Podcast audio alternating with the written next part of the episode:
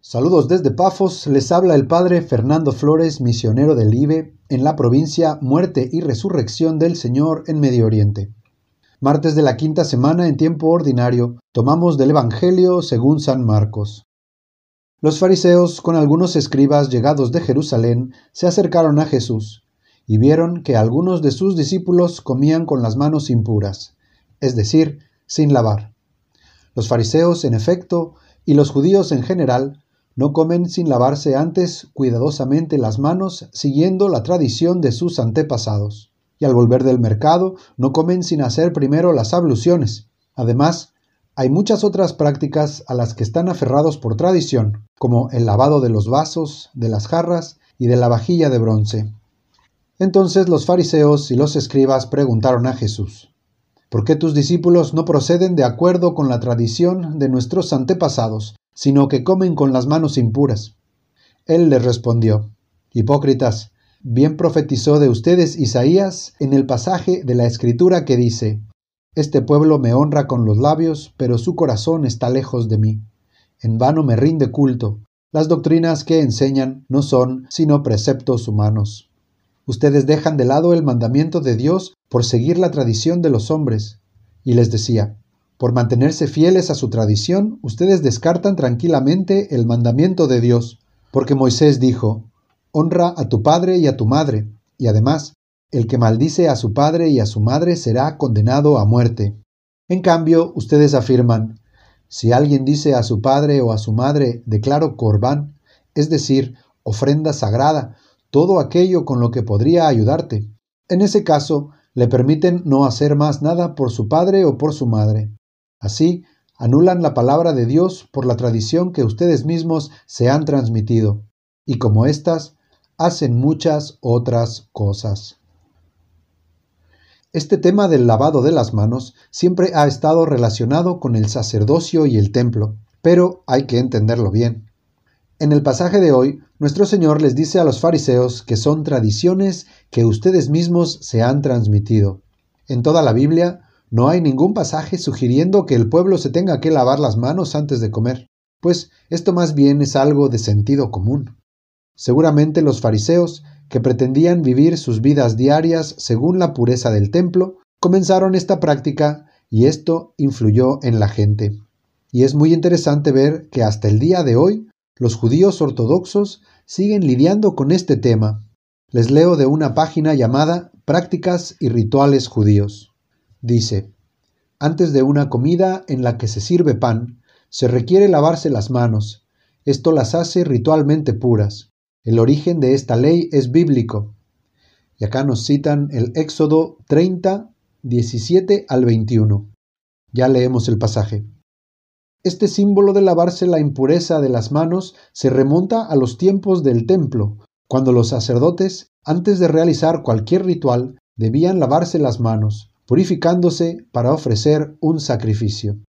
Y escuchen esto, cuando el templo fue destruido en el año 70, la mesa de cada casa pasó a representar el altar del templo, y el pan que ahí se coloca simboliza las ofrendas que una vez se llevaron a los sacerdotes. Los sabios, que creían que el templo y el sacerdocio serían restaurados, no querían que se olvidara la práctica de lavarse las manos antes de tocar una ofrenda o realizar un ritual, por lo que se hizo cumplir estrictamente el lavado de manos antes de una comida. Bueno, yo leo todo esto y me pregunto, ¿por qué no mejor se hacen católicos? Como dice San Pablo, hasta el día de hoy aquel velo les cubre la inteligencia siempre que leen a Moisés. 2 Corintios 3. Y ese pasaje del Éxodo que citan como la razón por la que se lavan las manos es este. El Señor habló así a Moisés. Harás una fuente de bronce, con su base también de bronce, para las abluciones. La pondrás entre la carpa del encuentro y el altar, y la llenarás de agua para que en ella se laven los pies a Aarón y sus hijos. Se lavarán cuando entren en la carpa del encuentro, para no morir. Y harán lo mismo antes de acercarse al altar a presentar la ofrenda que se quema para el Señor. Se lavarán las manos y los pies para no morir. Este es un decreto irrevocable para Aarón y sus descendientes, a través de las generaciones. Vemos que tanto en los fariseos y escribas de hace dos mil años como en los judíos ortodoxos de hoy, hay un anhelo por la pureza del sacerdocio y el templo. Pero en eso no andan tan equivocados. Recordemos que los católicos por el bautismo fuimos ungidos como reyes, profetas y sacerdotes, pues hay dos modos de participar en el único sacerdocio de Cristo.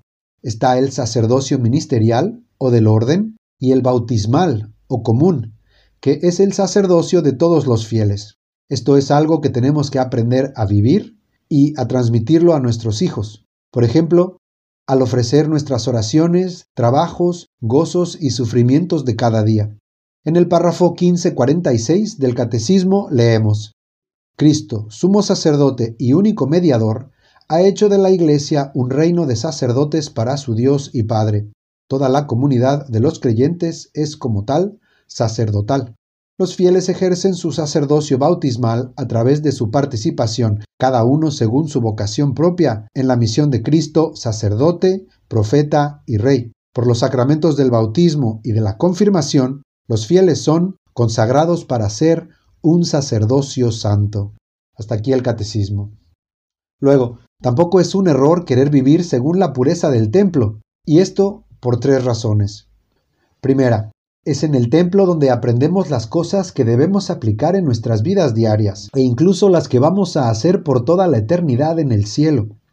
Segunda, en el templo ambos sacerdocios se ejercen plenamente al ofrecer el sacrificio del altar. Esto está expresado hermosamente en la doxología. Por Cristo, con Él y en Él, a ti Dios Padre Omnipotente, mientras el sacerdote eleva las especies consagradas. Y tercera, en el templo recibimos a aquel que se comparó con el templo, y no solo nos quiere convertir en sus templos, sino en Él mismo. Quiere que seamos otros Cristos. Las abluciones no tienen nada de malo. De hecho, el uso de agua bendita es muy recomendado. Es un sacramental que nos protege del maligno, renueva nuestra consagración a Dios y nos recuerda la presencia de Dios tanto en nuestras vidas como en nuestras almas. Ahora, hay quienes dicen que este pasaje muestra que Jesús está en contra de las tradiciones, pero leemos en los mismos evangelios que él seguía otras tradiciones, como la de ir a Jerusalén para la Pascua. Lo que sí seguro a nuestro Señor no le gusta y que hay que corregir son las prácticas puramente exteriores. Eso es lo farisaico, ritos mecánicos sin conexión con nuestra disposición interior. Jesús no quiere un pueblo que lo honre con los labios, mientras su corazón esté lejos de él. Hablando de sacerdocio, templo y abluciones, algo que aún se ve en algunos lugares es que el sacerdote, antes de revestirse para celebrar la Santa Misa, se lave las manos, y no solo por higiene, sino porque debe rezar así. Da, Señor, fuerza a mis manos para limpiar toda mancha inmunda, para que con una mente y un cuerpo limpios pueda servirte. En muchas sacristías encontramos esta oración colgada sobre el lavabo. Este gesto le ayuda al sacerdote a concentrarse para dejar atrás lo profano y entrar en territorio sagrado. También el alba que se pone el sacerdote nos debe recordar nuestro bautismo. Esta es la oración que la acompaña. Hazme puro, Señor, y limpia mi corazón, para que, santificado por la sangre del Cordero, pueda gozar de las delicias eternas. El latín es más fuerte, dice, de álbame domine, blanquéame Señor, blanqueado en la sangre del Cordero. A veces me revisto a la carrera y me pregunto si no será peligroso dejar fuera todos estos detalles. Quizá así empezaron los fariseos. Pero todo esto nos debe recordar que la pureza de Dios es la pureza a la que hemos sido llamados, tanto sacerdocio ministerial como común. San Juan Apóstol, en su visión del domingo que narra en el libro del Apocalipsis, nos dice que en la ciudad eterna no hay templo, pues el templo es Dios y su Cordero, y que nada impuro podrá entrar en ella. Apocalipsis 21. Quisiera terminar con aquel detalle hermoso de la película de la Pasión de Cristo, donde la Virgen le dice a Jesús que es hora de comer, y él se quiere ir derecho de la carpintería a la mesa, pero la Virgen lo detiene y le echa agua para que se lave las manos. Entonces Jesús, juguetonamente, se las lava a prisa, salpicando a la Virgen, antes de abrazarla y darle un beso. El que ama a María, tarde o temprano tendrá un corazón como el de Jesús, y jamás dejará de lado el mandato de Dios por seguir tradiciones humanas, se lave las manos o no. Pidamos entonces, por intercesión de María Santísima, que su Hijo Divino nos haga dignos de servirle aquí en la tierra y de poder adorarlo por toda la eternidad en el cielo. Amén.